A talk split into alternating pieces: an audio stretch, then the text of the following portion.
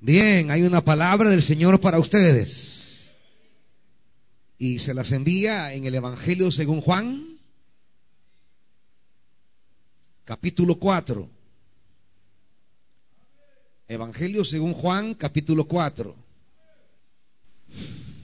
¿Listos? Versículo 43. Juan 4, 43. Dice la escritura, después de esos dos días, Jesús salió de allí rumbo a Galilea. Pues como él mismo había dicho, a ningún profeta se le honra en su propia tierra.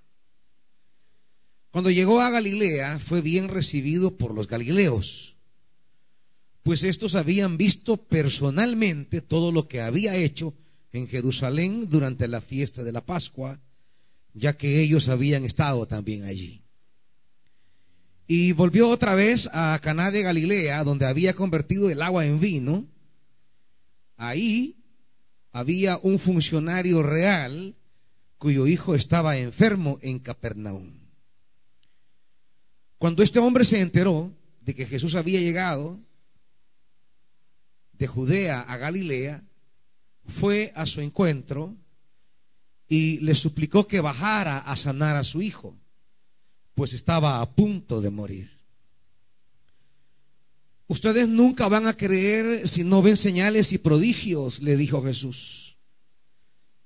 Señor, rogó el funcionario, baja antes de que se muera mi hijo. Vuelve a casa que tu hijo vive, le dijo Jesús. El hombre creyó la palabra que Jesús le dijo y se fue. Cuando se dirigía a su casa, sus siervos salieron a su encuentro y le dieron la noticia de que su hijo estaba vivo.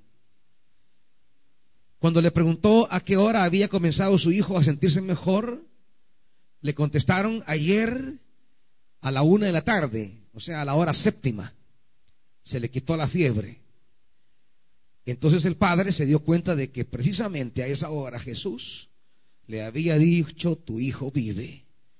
Así que creyó él con toda su familia. Esta fue la segunda señal que hizo Jesús después de que volvió de Judea a Galilea. Padre, nos hemos reunido en este lugar. Como el funcionario llegó delante de Jesús, así estamos también delante de ti. Y nuestra súplica esta noche es la misma que el funcionario real.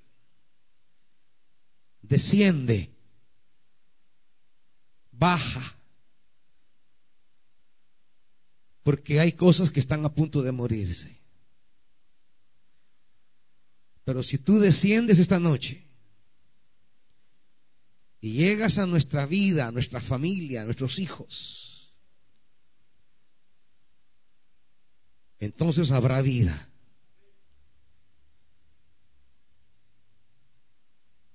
Di la palabra que necesitamos.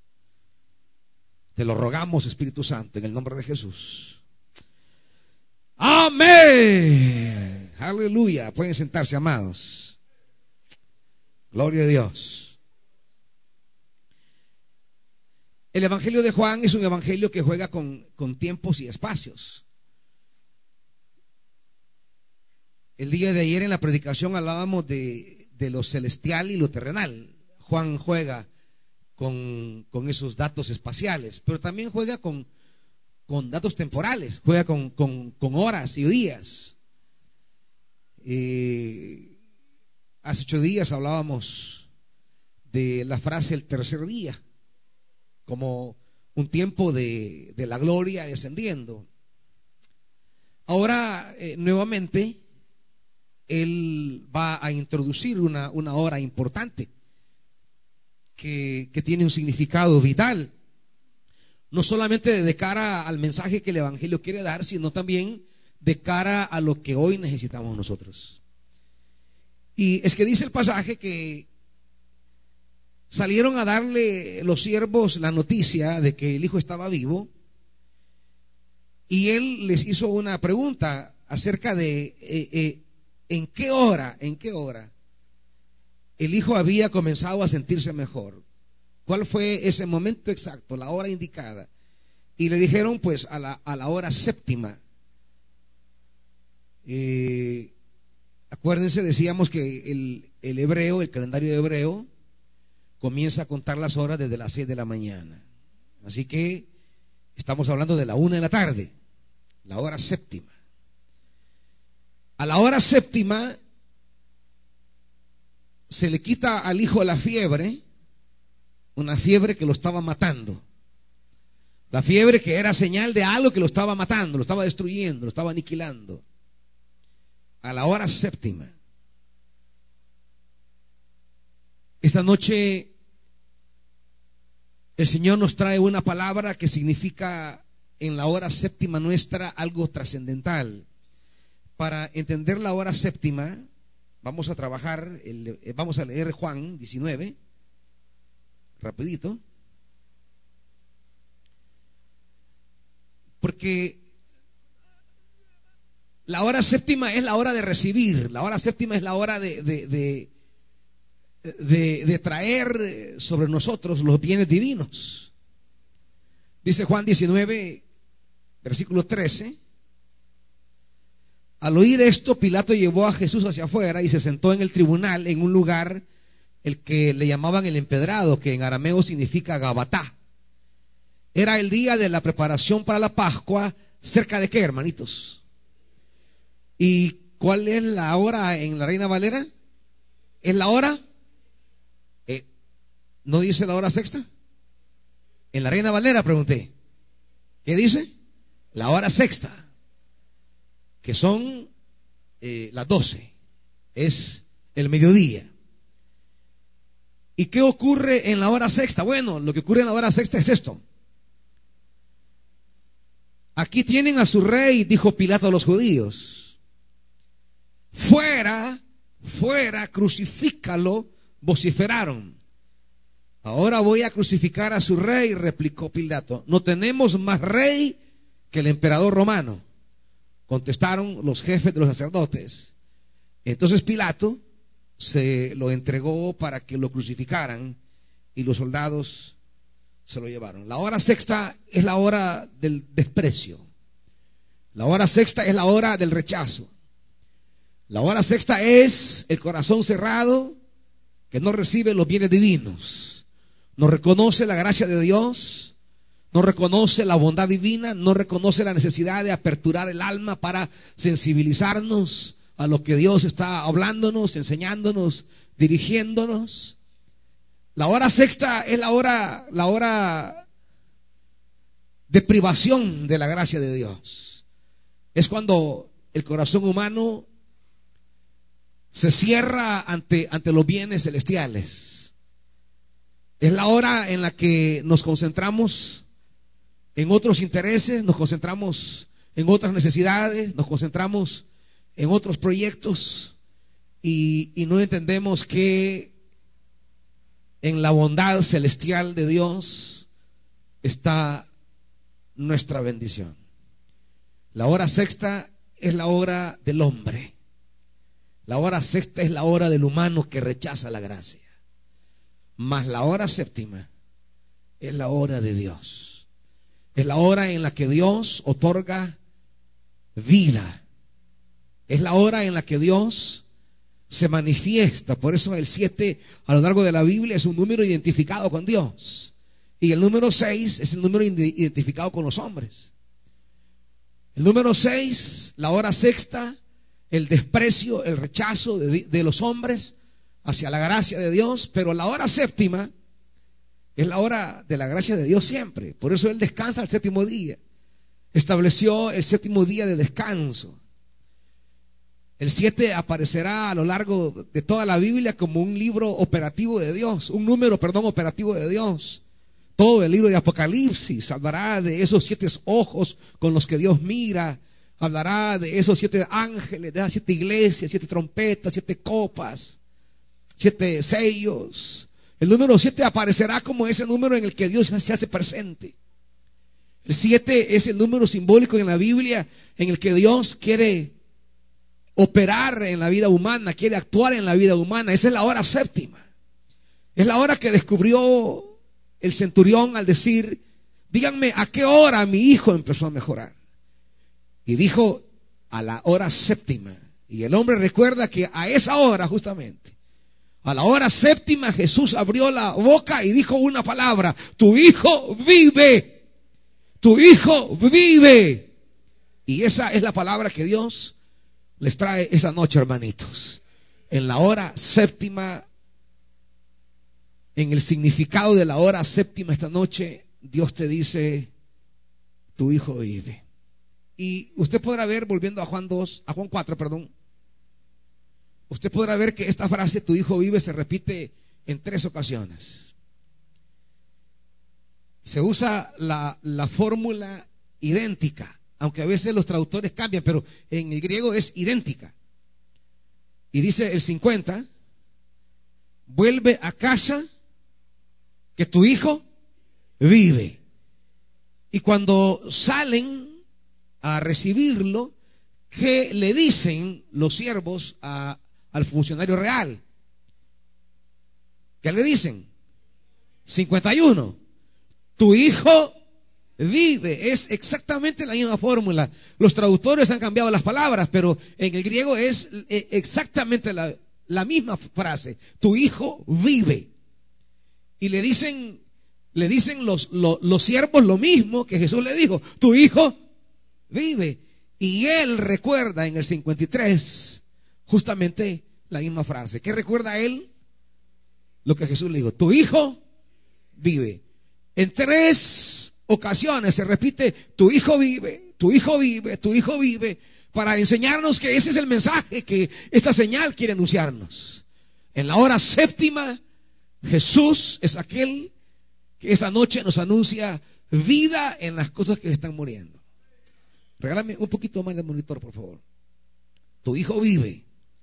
Claro, está la presencia de la muerte, que aparece en dos ocasiones, tanto en el 47, eh, al final, dice el 47, pues está a punto de morir, aparece la muerte. Y vuelve a aparecer en el 49, baja antes de qué? de que se muera. Es, es como, es como que digamos, e, e, es, es un ciclo. Está la vida, aparece la muerte, pero Jesús vuelve a decir la vida, la muerte vuelve a aparecer, pero Jesús vuelve a insistir en la vida, dejando la vida al principio y al final. ¿Me explico? Eh, al mencionar tres veces la vida y dos veces la muerte, quiere decir que al principio de todo está la vida, pero ya sea por circunstancias humanas o culpas nuestras, a veces la vida se está muriendo. Pero Jesús aparece como aquel que vuelve a dar vida. Y, y, si esta vida vuelve a ser amenazada por la muerte, Jesús vuelve a insistir en la vida y es la palabra definitiva. La vida es la palabra inicial y es la palabra final. De tal manera que si ha habido un tiempo de vida en tu casa y ha habido un tiempo de muerte, el Señor te dice que viene un tiempo de vida para ti. Y si acaso apareciese de nuevo la muerte, Jesús te vuelve a decir que hay un tiempo de vida de manera definitiva para ti. La vida es la palabra final de Dios para ti. La muerte no es la palabra última sobre tu vida, tus proyectos, tu cuerpo, tu familia, tu descendencia. Si alguien está angustiado porque siente que la muerte le rodea, esta noche te dice el Señor, el dolor de la muerte no es definitivo. Él dará una palabra de vida y de ese tiempo de muerte que has vivido, esta noche Él descenderá y traerá vida. ¿Me están oyendo, hermanitos? Ahora, ¿cómo está tu fe? Porque no basta que Él dé la palabra. No basta que él diga tu hijo vive. Hay que tener fe. Y esto es lo que el funcionario va a hacer. Esto es lo que el funcionario va a responder. Él no va a responder como los demás en la hora sexta. Porque rechazar la gracia es rechazar los bienes divinos. Y es exponernos al poder de la muerte. El hombre se va a abrir a la hora séptima de Jesús. Se va a abrir a la palabra de vida de Jesús. Y, lo va a hacer desde el comienzo. Dice versículo 46. Y volvió otra vez Jesús a Caná de Galilea y había ahí un funcionario real cuyo hijo estaba enfermo en Capernaum. Lo primero, no basta la palabra de vida, debes creerla, debes recibirla. La hora séptima es la hora del encuentro entre la palabra y tu fe. Y cuando la palabra y tu fe sale al encuentro de esa palabra, se realiza la acción misericordiosa de Dios en aquello que está a punto de morirse en tu vida. Cosas que están enfermas y que están a punto de morir comienzan no solamente en Jesús, sino que en la vida de este hombre. El hombre tuvo que caminar 26 kilómetros para moverse de Capernaum a Caná de Galilea. 26 kilómetros. Porque el hombre sabía la gravedad de lo que estaba pasando. Tenía la angustia de su hijo. ¿Qué estás haciendo tú? En las cosas que te angustian y que están a punto de morir. ¿Qué estás haciendo? A veces la angustia, en lugar de activarte la fe, te degenera una decepción, te degenera eh, eh, una, una, una, un estado de depresión, te degenera, te genera un rendimiento, un, un no seguir más, un llegar hasta aquí, un que todo se acabe. ¿Y cómo esperas? ¿Cómo esperas ver la gloria de la séptima hora en tu vida?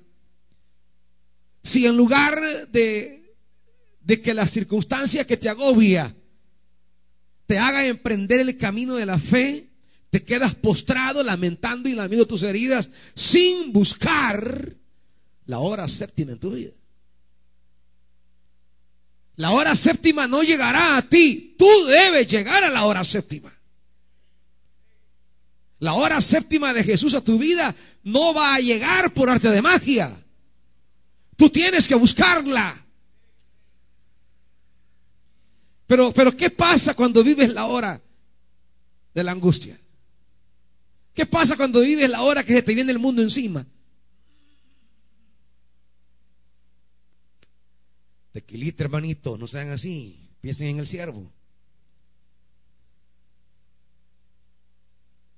Agua hasta daño hace. ¿Qué pasa? ¿Te encierras?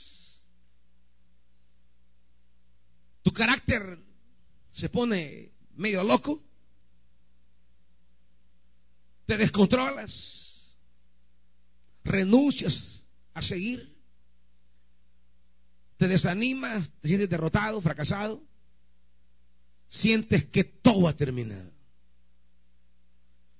¿Cómo puedes creer que si estamos delante del resucitado, ¿Cómo puedes creer que todo ha terminado, iglesia?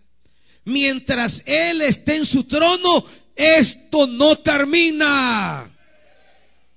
Mientras Él sea el rey, esto no se acaba. La muerte no tiene la última palabra. ¿Por qué te deprimes? ¿Por qué te descontrolas? Mejor levántate y activa tu fe y vea la hora séptima que Dios te tiene preparado. Este hombre no se quedó a, llorar su hijo. No se quedó ahí postrado a lamentarse. Y dijo, quiero estar con, con mi hijo los últimos minutos. No.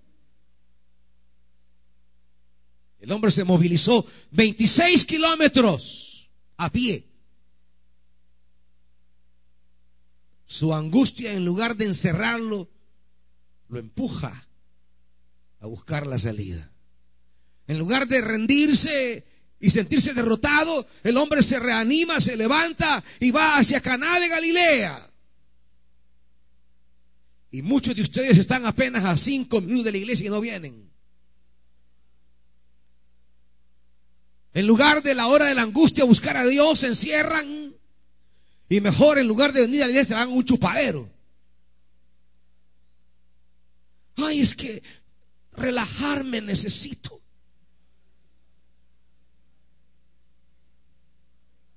Y, y, y, y, no es que tenga algo en contra del baile, hermanitos.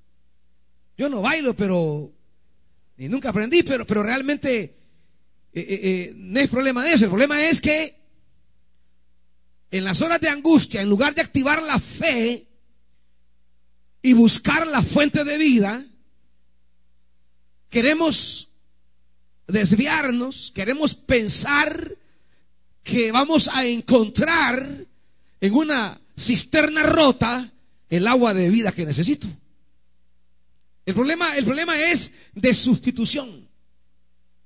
El problema es creer que lo que necesito lo voy a encontrar en otro lugar que no sea Jesús. Mire, si usted va a bailar, pero que baile de alegría de haber buscado a Jesús y que Jesús le llenó la gracia de Dios. Y entonces celébrelo. Pero no busque eso creyendo que eso va a darle la vida que necesitan las cosas que están muriendo en usted. No hay sustituto para la fuente de vida que es Jesús. No hay, no lo hay. Y si está viviendo una hora en que las cosas están muriendo, lo que necesita no es una disco. Lo que necesita es postrarse delante de Jesús. La disco no va a resucitar lo que Jesús puede resucitar. Una fiesta no va a sanar lo que Jesús puede sanar.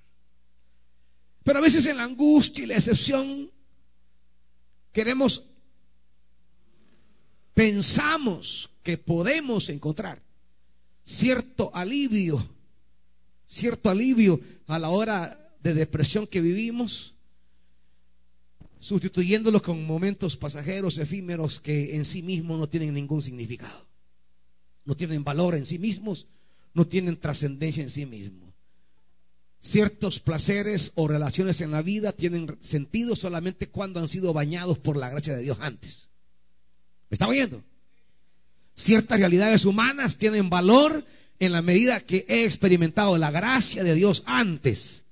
Y esa gracia me llena de alegría y ese júbilo lo expreso yo precisamente en el gozo, en el canto, en el baile, en la música, lo que sea. Pero porque primero he vivido la gracia, me, me, me abrí a la hora de Dios, a la hora séptima de Dios. Pero si en lugar de buscar la hora séptima de Dios para tu vida, en aquello que se está muriendo, tú andas buscando amiguitos, amiguitas que, ay, me quiero sentir un poco relax. Es que tengo un gran problema, quiero olvidarme de ese problema. No te des paja, no te vas a olvidar del problema. Es que yo quisiera olvidar e, e, esto que tengo, este diagnóstico lo quisiera olvidar. ¿Y cómo lo vas a olvidar? Eres alguien que va por la vida queriendo enterrar sus problemas, pero que siguen más vivos que nunca. O eres alguien en la vida que quieres resolver tu situación. ¿Quieres olvidar el diagnóstico del médico? ¿O quieres que ese diagnóstico cambie por la palabra poderosa de Jesús? ¿Qué quieres pues? ¿Qué quieres? Y si estamos aquí, amados hermanos, es porque Dios tiene una hora séptima para mí y para usted ahora. Una hora en la que Dios te dice, yo no sé qué es lo que se está moviendo, muriendo a ti, pero lo que Dios te dice es, lo que se está muriendo va a vivir. Va a vivir. Pero hay que activar la fe. 26 kilómetros viaja este hombre. Y tú no quieres venir ni al culto el día jueves. No quieres venir a oír palabra el día domingo. No quieres venir a buscar el rostro de Dios. En lugar de, de venir a buscar a Dios, ahí se van a fregar. Y luego vienen las consecuencias. Comienzan a morirse Comienzan a morirse los proyectos, las relaciones, los matrimonios, los hogares, las casas, los trabajos, los negocios. ¿Por qué? Porque solo Jesús es la fuente de vida. No hallará vida en otro lugar que no sea Jesús. No hay vida. Ahí puede haber pasatiempos, pero no hay vida. Y qué maravilloso es encontrar la vida y poder disfrutar los pasatiempos. Pero qué terrible es tener pasatiempos y creer que eso es la vida. Y así están muchos aquí, viviendo pasatiempos que no le traen vida y terminan matándole la vida. ¿Me están oyendo, iglesia? Que vamos a ir a la playa, no es malo, no es pecado. Es una experiencia maravillosa. Ahí están los hermanos cantando, vamos a la playa. Y, es una experiencia buena. O vamos a pasar a la montaña o cualquier otro lugar. Pero, pero no estemos creyendo que la familia va a encontrar vida en los pasatiempos. No, la familia va a encontrar vida en Jesús. Y la vida en Jesús le permitirá vivir con alegría los pasatiempos. Pero hay que encontrarse con Jesús. Hay que llegar a Él a la hora, a la hora séptima. Y eso requiere esfuerzo. Requiere sacrificio. 26 kilómetros. ¿Y usted? ¿Qué tanto le cuesta venir a oír la palabra que le trae vida? ¿Qué tanto murmura que vienen yendo los buses? que tanto murmura, que no tiene la cora para el culto, pero para otras cosas le sobran. Y mire lo que dice aquí. Sigamos leyendo. Versículo 47.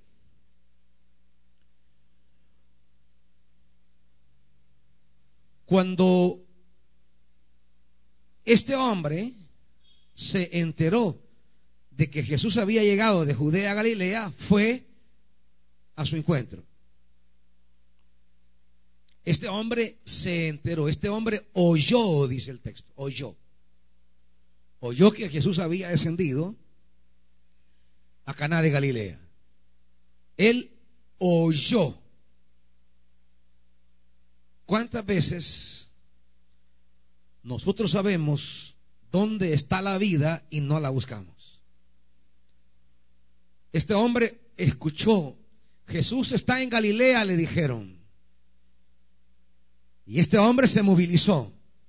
No fue indiferente, no se quedó cómodo, no confió en su pasatiempo, no, el hombre fue y se movilizó. ¿Cuántas veces ustedes saben que Dios ha descendido y que Dios habla y que Dios se manifiesta y aún así no viene? están teniendo problemas, están teniendo crisis, saben que el día jueves es un día en el que la palabra se abre delante de nosotros para que Dios descienda a llenarnos de sus dones y usted no viene.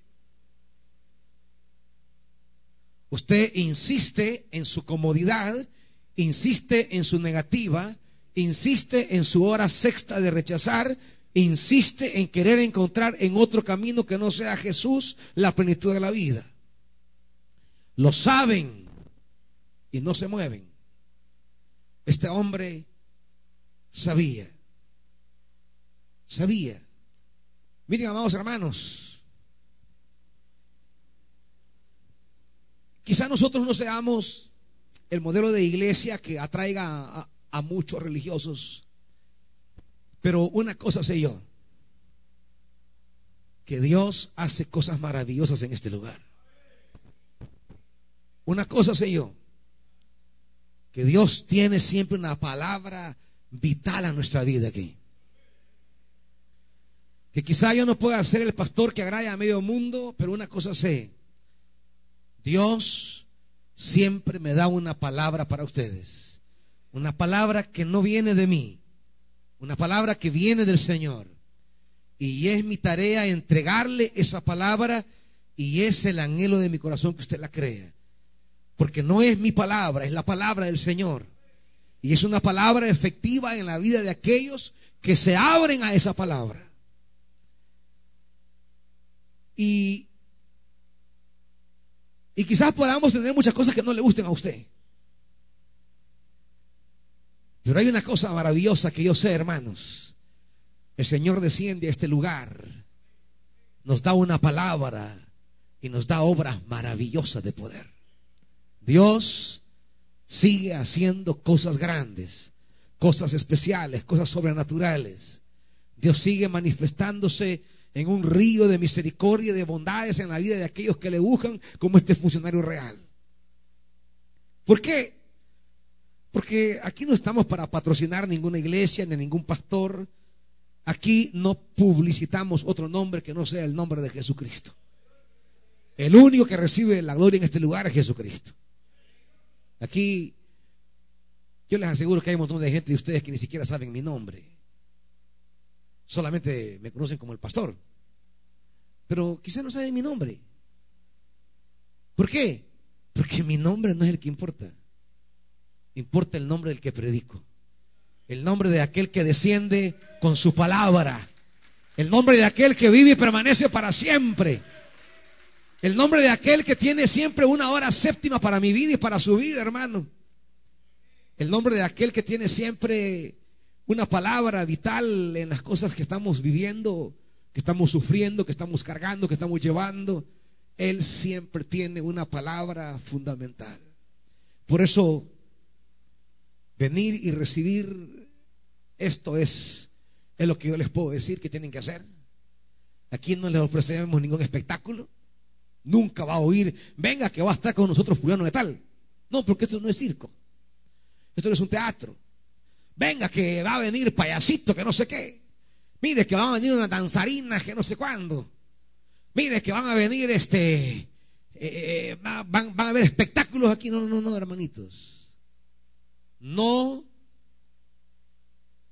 no le llamamos a vivir espectáculos, le llamamos a oír una palabra que si usted activa su fe, esa palabra hará cosas poderosas en usted. Eso se lo digo, hermanito. La palabra que Dios le trae, usted sigue el camino del funcionario real, activa su fe hacia esa palabra y Dios tiene una hora séptima para usted y para sus hijos. Y este hombre oyó pero no se quedó nada más con lo que oyó. El hombre fue oír e ir. Escuchar y moverse. No es cosa, no es cosa solo de saber, es cosa de activarse. ¿Y, ¿Y qué dice después? Y le suplicó, este camino. Oír, ir y rogar. ¿Cuántas madres están abatidas por sus hijos esta noche? ¿Cuántos padres están abatidos por sus hijos? ¿Cuántos hijos pueden estar preocupados por sus padres? ¿Cuál es el camino? ¿Qué puede hacer el funcionario con el hijo ahí tendido? Nada. Ustedes padres no se sienten a veces impotentes respecto a sus hijos que no pueden hacer nada. Que por más que hacen y dicen, no pueden hacer nada por ellos ya. Entonces es tiempo de ir donde el único, el único que te puede decir, tu hijo vive, tu hija vive. El único que te puede dar una palabra sobre aquello que angustia tu corazón esta noche. Este hombre no fue a buscar a nadie más. Él oyó hablar de Jesús, de Jesús. No del brujo de Cusca, ni, de, ni del brujo de, de, de, de, ¿cómo se llama aquí este pueblito de aquí? De Ciudad Delgado, que hay muchos brujos. ¿Verdad? Pero él no buscó al brujo. No buscó al santero. No buscó a ese, a ese, a ese, a ese mago. Buscó a Jesús. Teniendo a Jesús, tú no tienes necesidad de ningún santero, hermanito. Teniendo a Jesús, ¿qué andas haciendo en esos lugares que te hagan la prueba el puro? venir a ofrendar al Señor, ahí no tenés, pero pagarle 50 dólares a ese segundo, sí, ¿verdad? Ay, que aquí vengo para que me lean la mano. La otra vez que vaya que le lean la mano, venga, se la voy a leer yo,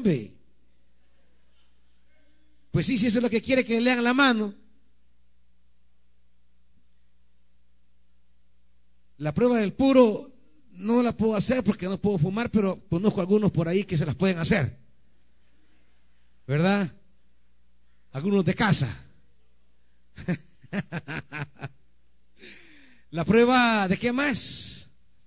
Que la prueba del huevo que la limpia. Ey, si con una rama medio chuco te están limpiando, a veces que tengo ramas limpias, yo venga. Si una chicoteada quiere, venga, mejor se la voy a dar yo. Hey, ¿cómo se les ocurre buscar la hora sexta cuando el Señor tiene la hora séptima para ti? ¿Cómo se te ocurre? ¿Qué tienes tú, dice el Señor, en Egipto para que bebas agua del Nilo? ¿Qué tienes en Asiria para que bebas agua del Éufrates?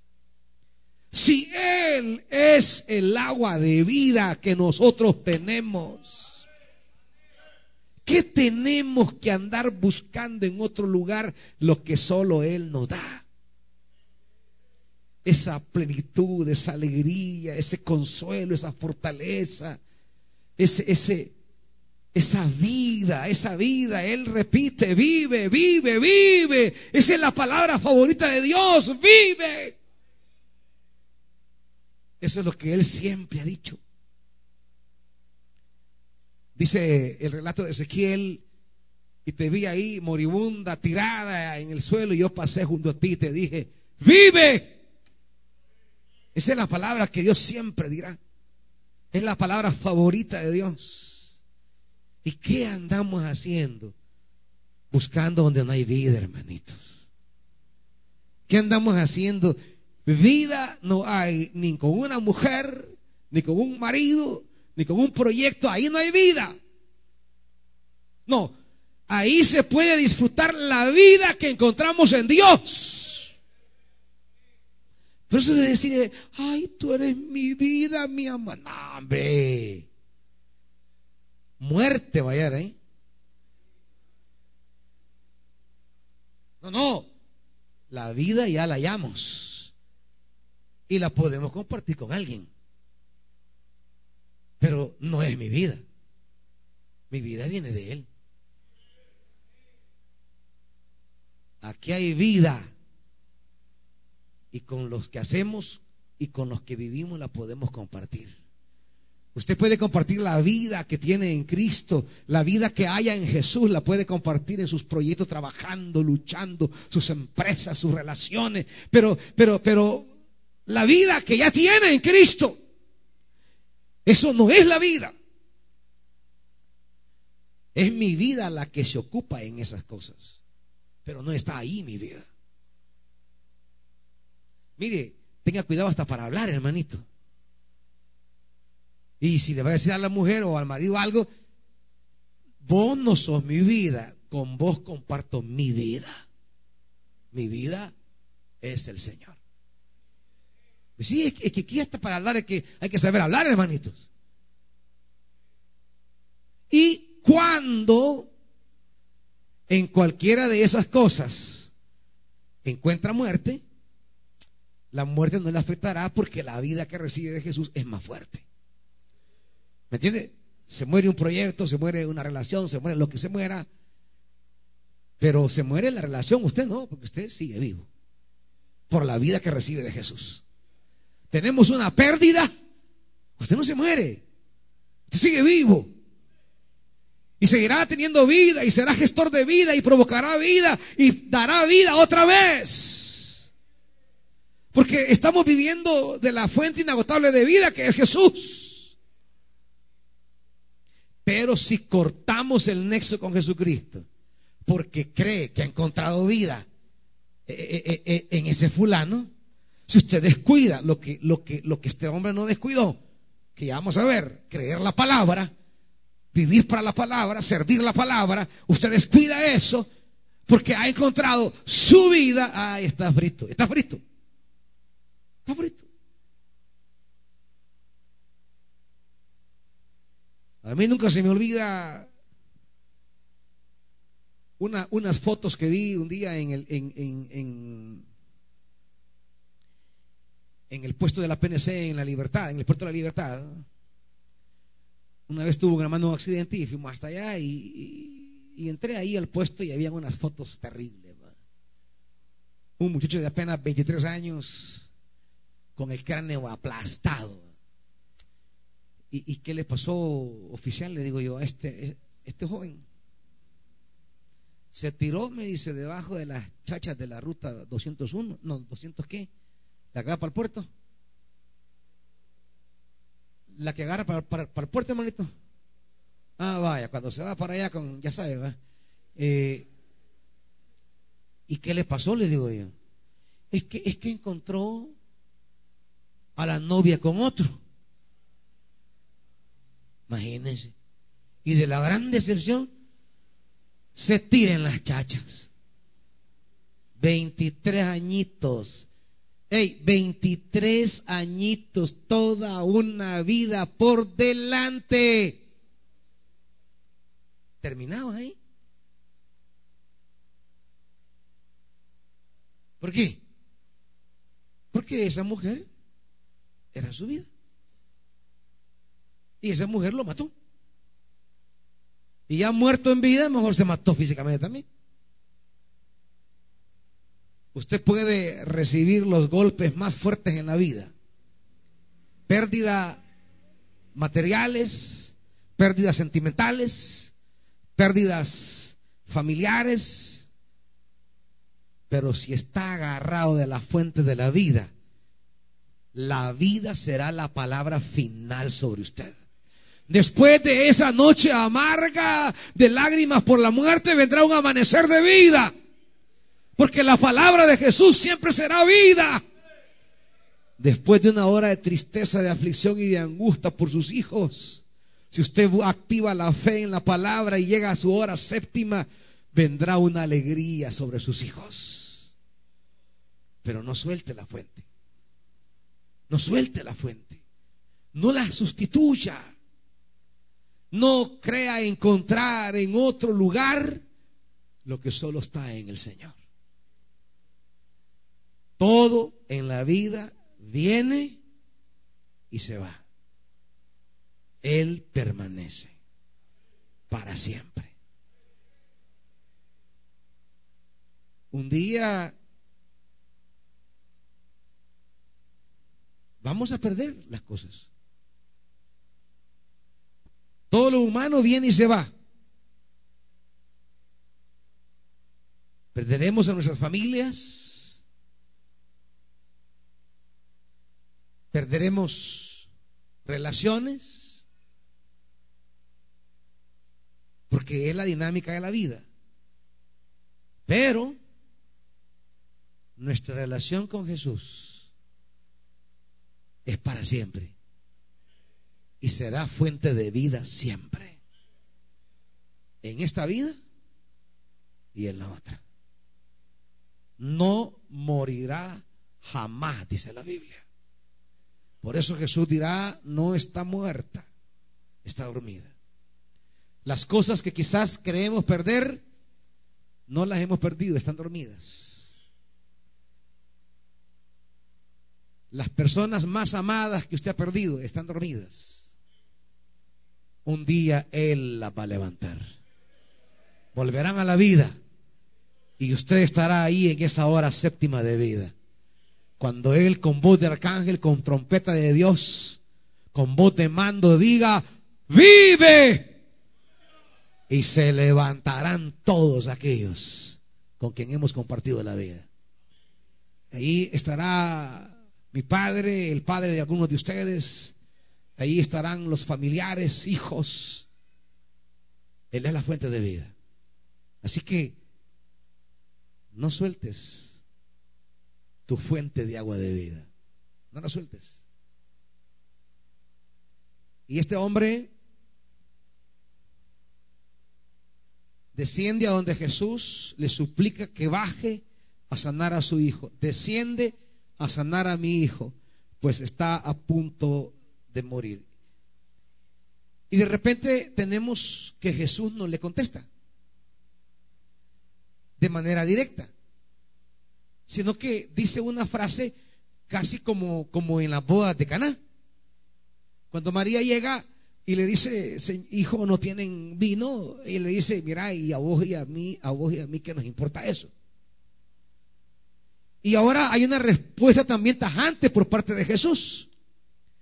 Ustedes nunca van a creer si no ven señales y prodigios. Ahora, ¿por qué Jesús le responde así al hombre? Realmente no le responde a él, no le está hablando a él, le está hablando a los galileos, a estos del 45, que cuando llegó a Galilea, dice, fue bien recibido por los galileos, pues esto habían que, habían visto personalmente todo lo que había hecho en Jerusalén durante la fiesta ya que ellos habían estado ahí. Ellos recibieron a Jesús bien en Galilea. ¿Por qué? Porque habían visto lo que hizo en Jerusalén. A ellos, a ellos, Jesús les dice, ustedes, no, no, no se refiere a él, ustedes, Galileos, nunca van a creer si no ven señales y prodigios. ¿Por qué Jesús les dice así? ¿Por qué Jesús recrimina a estas personas que lo han recibido bien? ¿Por qué Jesús rechaza, digamos, o, da un juicio negativo a la receptividad que habían tenido los galileos? Ah, porque los galileos tenían una fe, diríamos, superficial. Una fe que no es fe en realidad. Porque es una fe que nace de, la razón acerca de las cosas que observo. Pero Jesús quiere una fe más radical que eso. Por eso dice en el capítulo 2, regrese por favor, capítulo 2, versículo 23, mientras estaban en Jerusalén, durante la fiesta de la Pascua, muchos que, incluyendo esos galileos, que también estuvieron en Jerusalén con él, que habían bajado, creyeron en su nombre, ¿por qué? Al ver las señales que hacía. En cambio Jesús, ¿qué hermanitos? No les creía porque los conocía a todos y no necesitaba que nadie le informara nada acerca de los demás, pues él conocía el interior del ser humano. Jesús no acepta esa fe superficial, esa fe que no arriesga nada. Creer por una señal es no creer. Si usted no se arriesga, no es fe. La fe es fe hasta que usted se arriesga. La fe, decía un teólogo prominente del siglo XIX, la fe es tirarse al vacío.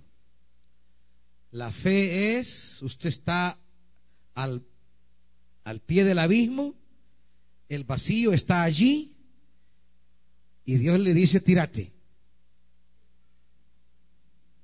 Y su lógica y su razón le dicen, no puedo. No, no, no, no debo. Pero Dios le dice, tírate. Y la fe es que usted se arriesga, no a una locura, no, a una palabra. Por eso es importante recibir palabra. Porque en la palabra Dios lo invita a tirarse al vacío. Jesús no quiere que este funcionario aprenda la fe de los Galileos. Es una fe en lo seguro, en lo visible. Si queremos alcanzar las cosas que hemos pedido al Señor, si queremos llegar a la hora séptima, tengo que tener una fe donde lo arriesgo todo y no tengo garantía de nada. Son pocas las personas en la historia que logran trascender de esa fe religiosa a una fe divina, a una, a una fe que no tiene que ver con la religiosidad, no es, es traspasar el techo humano y caminar con Dios. Es la fe me hace vivir en otra dimensión. Me hace alimentarme para vivir en esta dimensión terrenal. En la fe yo accedo a cierta comprensión que me hace tomar decisiones locas en este, en este mundo. ¿Qué le dice Dios al, al funcionario? ¿Qué le dice Jesús? Después, ¿qué le dice? Vuelve a tu casa, ¿qué? ¿Qué tiene este hombre? En ese momento, ¿qué tiene? Lo que ha ido a buscar, ¿con qué cuenta en ese momento? Solo cuenta con una palabra y una orden. ¿Cuál es la palabra? Tu hijo vive. ¿Cuál es la orden? Vuelve a tu casa. Pero ¿qué más tiene este hombre? Nada. Ha ido por Jesús para que Jesús descienda y salve lo que se está muriendo. Pero Jesús le dice, yo no iré, contigo va mi palabra. en términos reales, ¿qué se lleva este hombre en la realidad? Si lo ve llegar la mujer, ¿qué va a ver la mujer? Nada. Y como siempre las mujeres, va, ¿y vos de dónde venís? ¿A dónde has estado? Ay, sí, que voy a traer a Jesús. Vos te has ido ahí con tus amigotes. Las mujeres no entienden las búsquedas espirituales de uno. El Señor las ayude, ayuda a las padres. La mujer ve llegar al, al marido solo. La crisis en la casa Y, el hombre dice, yo saldré a buscar a Jesús porque mi hijo de que se me muere, no se me muere. Y le dice a la mujer, ya vengo, esperame, voy a traer a Jesús para que sane a mi hijo y no muera. Y la mujer esperanzada, vaya hijo, ¿cómo no? Y lleves esta botella de agua y este sangre y, y cosas por camino. Pero el hombre sabe que están esperando a Jesús en la casa que va a descender con Jesús. Y él lo que recibe es, vete a tu casa, andate, andate, tu hijo vive. Pero, pero en términos reales no lleva nada. Solo lleva una fe que solo él entiende. Una fe en esa palabra poderosa que solo él tiene. Y se imagina regresar y en todo el camino, ay, y si no es cierto. Y a medida, a medida el hombre se aleja de Jesús, se acerca a la muerte de su hijo. Y, y, y, eso es una tensión terrible. Porque cuando usted está con Jesús aquí y sí siente que está Él ahí, pero Él le dice, andate.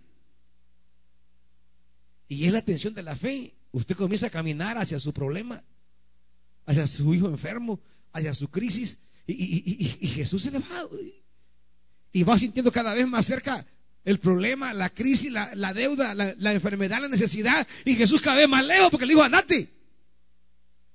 ¿Y qué lleva con usted? Nada. En términos visibles. Todo lo que lleva es invisible. Todo lo que lleva está en su corazón. No lleva nada en las manos. No lleva a nadie con él.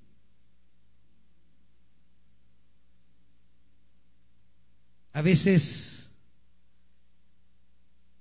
lo único que Dios nos da es una palabra. Y usted necesita dinero. Y usted necesita sanidad. Y usted necesita resolver los problemas en su casa. Y usted quiere ver la vida floreciente en lo que se ha muerto. Y usted dice, yo no quiero una palabra, yo quiero mil dólares. Con una palabra yo no hago nada, dice usted. Mi problema son mil dólares ahorita. Y estaba murmurando en el camino que, que no le dieron el dinero, una palabra le dieron. ¿A qué luchas internas pudo enfrentarse este hombre en el largo camino a su casa? ¿Qué luchas? las luchas que usted y yo enfrentamos entre la urgencia de lo que necesitamos, la emergencia que tenemos y en nuestra angustia vamos desesperados buscando que Dios me dé ya una respuesta y solo me dice, vete a tu casa, tu hijo vive, no tengo más. Pero ¿sabe qué? Al hombre le bastó eso. Al hombre le bastó aferrarse a esa palabra. Y le quiero decir, la palabra de Dios no se quiebra. Hermanitos, yo entiendo a ese hombre. Yo he vivido horas angustiosas en mi vida. He vivido horas desesperantes donde no he tenido más que tirarme al suelo y orar delante de Dios porque no puedo más. Pero Él me ha dado una palabra. Y yo me he agarrado de esa palabra. Y aunque esa palabra no me resuelve nada hoy, ni mañana, ni la otra semana, ni el otro mes, ni el otro semestre, y quizás ni el otro año, yo me aferro a esta palabra hasta que un día esa palabra se cumple sobreabundantemente. Sobreabundantemente. Sí, hermanos. Claro que el primer kilómetro es angustioso. El hombre regresa y, y, siente la pesadez todavía del hijo. Y ya caminó cinco kilómetros y dice, pero ¿qué estoy haciendo si yo tengo que bajar con Jesús? Pero dice, no, yo creo su palabra. Y quizás algunos que iban en el camino le preguntaban, ¿y qué pasó? Y Jesús que no lo iba a traer. Y él decía, llevo su palabra. Y el hombre se aferró. Y el hombre se aferró. Y kilómetro tras kilómetro, aunque sentía que se alejaba de su solución y se acercaba a su, a su dolor, el hombre se aferraba a esa palabra. Y después de 26 kilómetros, salen al encuentro sus siervos y le dicen, tu hijo vive. Esa palabra dio fruto. Pero el hombre no se detuvo. Le dijo, vete a tu casa. Y él se fue para su casa. No se fue a otro lugar. No se fue al obispo, no se fue al malecón, no se fue a, la, a la... ¿A dónde van, hermanitos? ¿A dónde dice? ¿A dónde va usted? ¿A dónde va? Dijo él, el No, no. Jesús le dijo, vete a tu casa. Y él se fue para su casa. Y encontró el poder de la palabra. Dice Isaías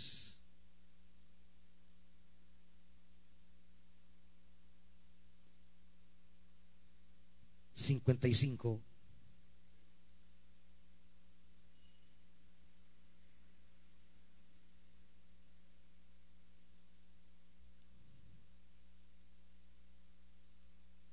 ¿Están ahí?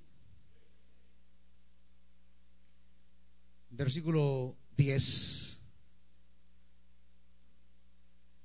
Así como la lluvia y la nieve descienden del cielo y no vuelven allá sin regar antes de la tierra y hacerla fecundar y germinar para que dé semilla al que siembra y pan al que come. Así es también la palabra que sale de mi boca. No volverá a mí vacía, sino que hará lo que yo deseo y cumplirá con mis propósitos. Y ustedes saldrán con alegría y serán guiados en paz. Y a su paso, las montañas y las colinas prorrumpirán en gritos de júbilo y aplaudirán todos los árboles del bosque. Y en vez de zarza, crecerán cipreses, mirtos en lugar de ortigas. Esto le dará renombre al Señor. Será una señal que durará para siempre. Esa es la palabra de Dios. Capítulo 66.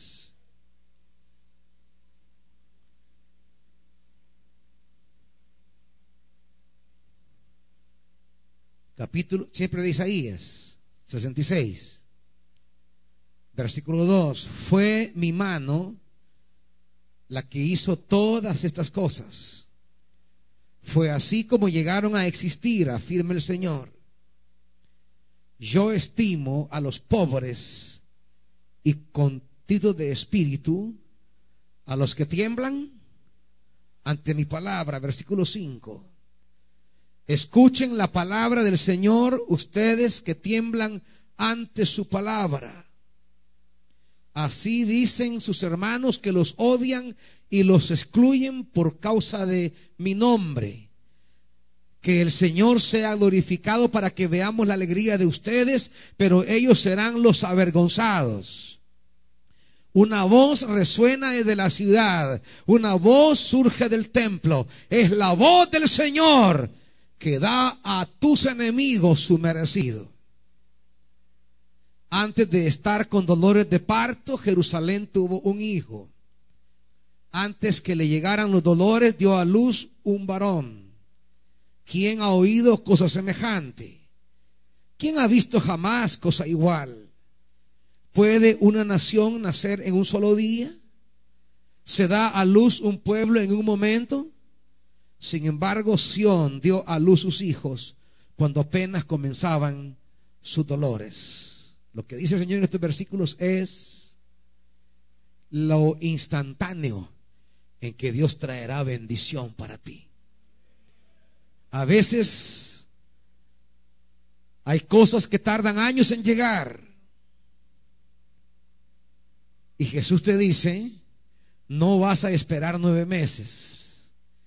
Un hijo se tarda nueve meses, dice, pero no. Yo estoy haciendo algo y lo vas a tener en el momento de la concepción. Serán dolores de parto y serán nacimiento, todo junto, porque yo lo estoy haciendo, dice Dios. Está hablando el Señor de su capacidad para acortar procesos, reducir burocracias y responderte con inmediatez. Llevas tiempo esperando algo. El Señor dice, yo acorto los procesos y va a dar a luz lo que estás esperando. ¿Estás oyendo, iglesia? Cree la palabra, es para ti. Versículo 10. Alégrense con Jerusalén y regocíjense por ella todos los que la aman, salten con alegría todos los que por ella se conduelen, porque ustedes serán amamantados y saciados y hallarán consuelo en sus pechos, beberán hasta saciarse y se deleitarán en sus henchidos senos, porque así dice el Señor, hacia ella extenderé la paz como un río y las riquezas de las naciones como río desbordado. Ustedes serán amamantados, llevados en sus brazos, mecidos en sus rodillas, como madre que consuela a su hijo. Así yo los consolaré a ustedes. Cuando ustedes, 14, vean esto, se regocijará su corazón y su cuerpo florecerá como la hierba el Señor dará a conocer su poder entre sus siervos y su furor entre los enemigos. Esto es para los que tiemblan ante su palabra. Esto es para que creen, los que crean la palabra. Aquellos que habiendo recibido Dios una palabra se mantienen, insisten, persisten, no son volátiles, no retroceden, no cambian de lugar la fuente de vida, sino que aunque no vean en este momento la luz y a veces nos toca caminar en la pura oscuridad, pero seguimos caminando, caminando, caminando, caminando, caminando y a veces no tenemos más que una palabra que nos empuja a seguir, nos empuja a seguir, nos empuja a seguir, pero en ese caminar la palabra se cumplirá. Llegarás a tu día séptimo y encontrarás en tu casa la paz que no tienes. Y hallarás sano lo que hoy está enfermo. Y se restaurará la relación que se está rompiendo. Y resucitará lo que estaba a punto de morir. Cuando ese hombre salió de su casa, su hijo estaba a punto de morir. Cuando ese hombre regresa a su casa, su hijo anda jugando por el patio como que nada. La palabra y tu fe en la palabra. No basta la palabra, créela, tómala. Y aunque se burlen de ti, y aunque se rían de ti, tómala. Porque al final tú serás quien ría de gozo. Y los que se burlaron quizás estarán llorando. Toma esa palabra y no la dejes. El hombre dice, creyó la palabra. Esta noche creamos la palabra. Esta noche hay un proceso abreviado de parte de Dios para las cosas que se están muriendo en ti y Él trae vida. Así que aquellos que dice Isaías quieren ver el poder de Dios manifestado a sus siervos, vengan al frente tomen esa acción de fe, vengan como el funcionario, habiendo oído la palabra, vengan a Él y rueguenle, porque Él tiene la palabra para ustedes. Así que vengan, hermanitos, aquellos que, que quieren ver la manifestación del poder de Dios, abreviando procesos, circunstancias, caminos No sé a quién le han dicho, mire, eso va a tardar seis meses. Quiero decirte que el Señor puede hacerlo en un día. Te han dicho, esto va a tardar cinco años. El Señor puede hacerlo en una semana. ¿Cuál crees que es el límite del poder de Dios, pues? ¿Cuál crees que es la capacidad divina para sus siervos, para los que le buscan? A ti que te han dicho esto, esto es, es imposible porque esto es muy largo. ¿Acaso puede nacer un pueblo en un día? Dice Dios. Pues he aquí yo hago cosas en un día, dice el Señor. Allí donde los hombres te dicen, esto es un proceso largo. Si tú vas con la palabra de Dios, la tomas. Y aunque otros te digan, no, hombre, olvídate, yo ya pasé por eso y eso es largo. Sí, para ellos, pero no para ti. Porque tú no vas sola, tú no vas solo. El Altísimo va contigo.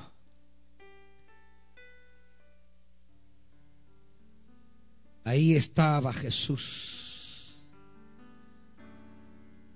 con una séptima hora para ese hombre. Y ese hombre no dudó. No dudó en la búsqueda ni dudó en la obediencia.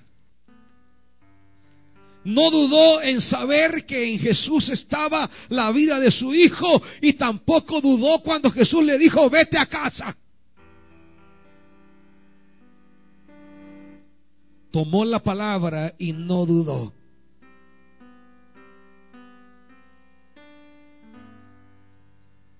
Y el hombre regresó y realmente no sabía qué iba a pasar.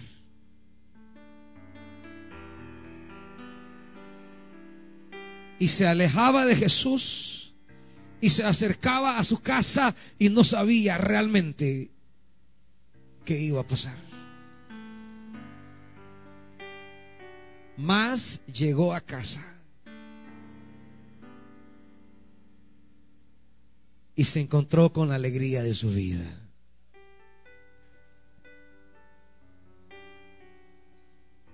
Padre, te rogamos esta noche, como rogó aquel funcionario real.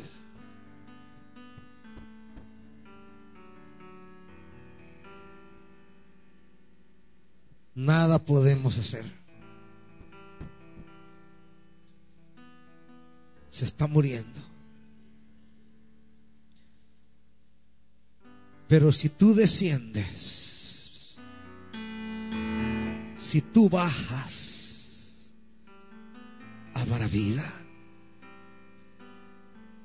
Así que esta noche,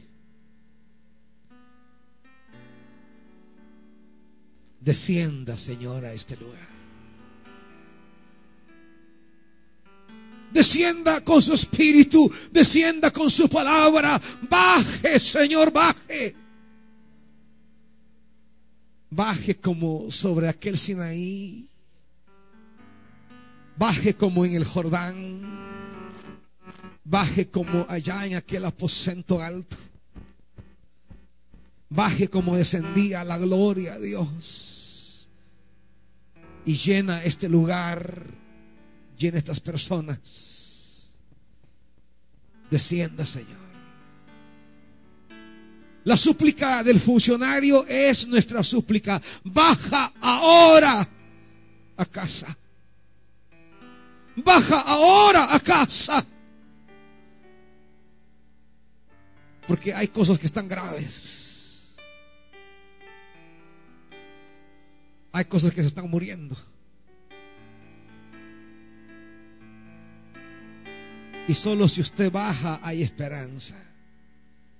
Solo si usted baja hay, hay, hay vida, Señor. Solo si usted baja hay, hay salvación.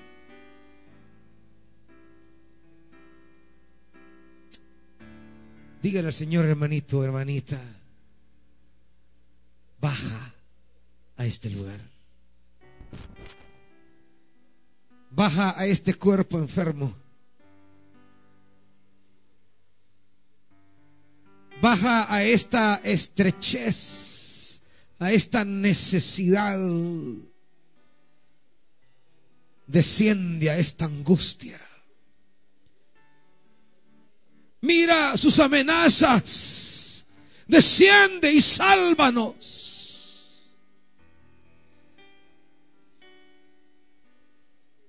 Señor, no está en nadie más nuestra salvación, sino solo en ti desciende Dios. desciende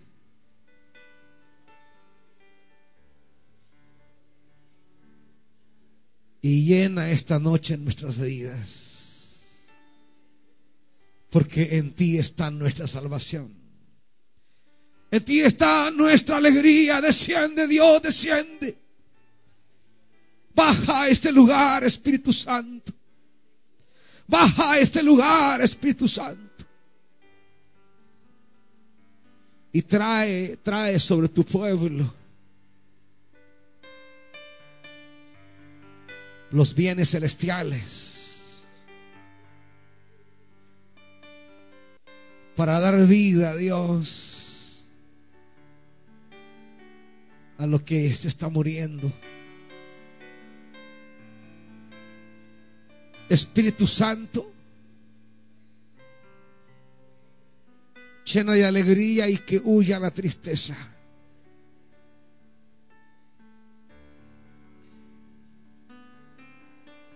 Espíritu Santo,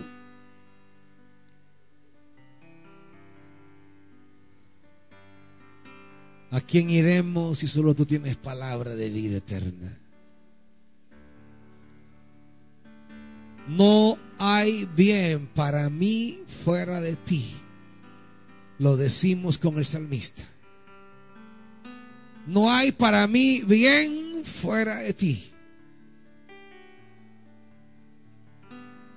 alzamos a ti nuestra mirada hasta que tú nos mires y pongas tu mano sobre nosotros, porque solo en ti está nuestra vida. Espíritu Santo desciende en el nombre de Jesús. Consolador divino, desciende en el nombre de Jesús. Espíritu Santo sopla de los cuatro vientos. Junta los huesos, da carne, pon piel y da espíritu.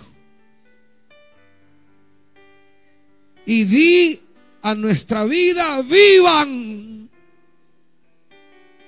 vivan Que vuelvan a vivir, Dios, los proyectos enterrados. Que vuelvan a resurgir las cosas olvidadas que pensamos que nunca llegarían.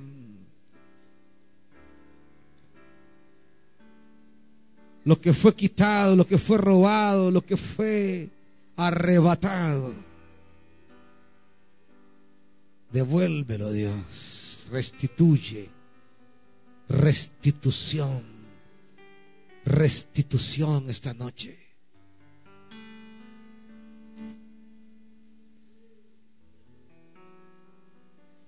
Seca las lágrimas de tu pueblo y anúnciales.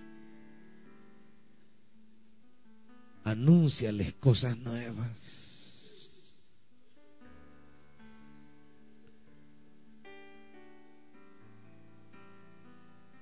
He aquí traigo lo que está en las manos lejanas de otros, lo que las tuyas necesitan, dice el Señor. Yo hago movimientos. Yo muevo todas las piezas para bendecir a los que creen mi palabra.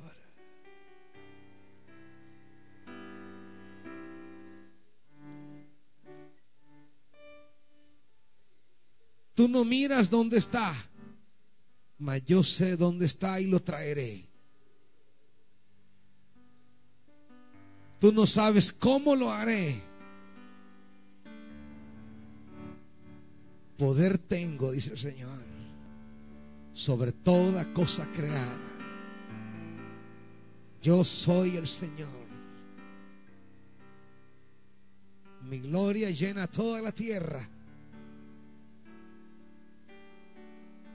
Y en la palabra que te entrego hago posible mi propósito para ti. Lo que yo deseo se hace realidad en la palabra que te entrego. Espíritu Santo. Espíritu Santo. Muévete en este lugar y trae vida. Trae vida, trae vida, trae vida, Señor. Vida sobre este lugar.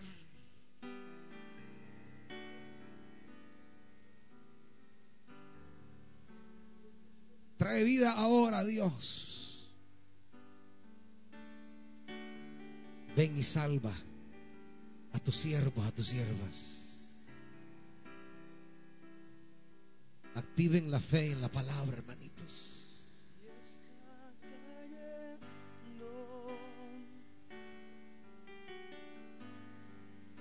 Su gloria sobre mí. Sanando heridas. Aleluya. Levantando al caído. Su gloria está. Créalo, iglesia, créalo, créalo.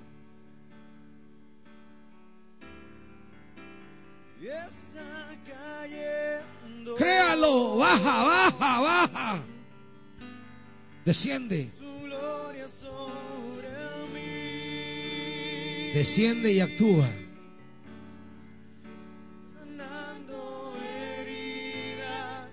Él desciende. Él desciende, Él desciende. Oh, sí.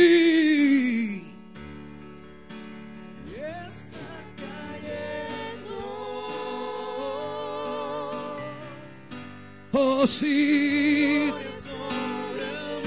Tu gloria sobre este pueblo, Dios. Oh, sí. Es la hora séptima para ti. Vive, vive, vive. Oh,